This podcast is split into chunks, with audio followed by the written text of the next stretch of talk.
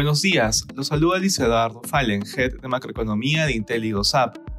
El día de hoy, miércoles 26 de octubre, los mercados internacionales muestran resultados negativos durante la jornada.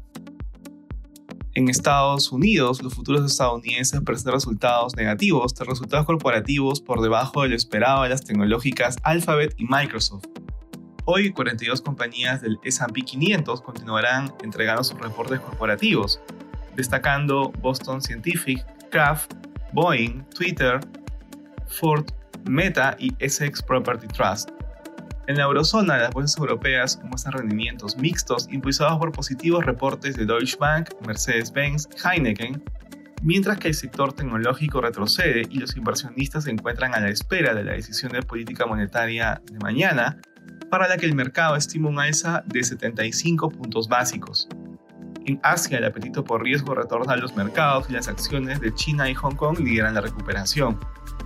Respecto a commodities, el precio del oro sube durante la jornada, asimismo el precio del cobre avanza. Finalmente, el precio del petróleo sube, ubicándose alrededor de 86 dólares el barril WTI. Gracias por escucharnos. Si tuviera alguna consulta, no duden en contactarse con su asesor.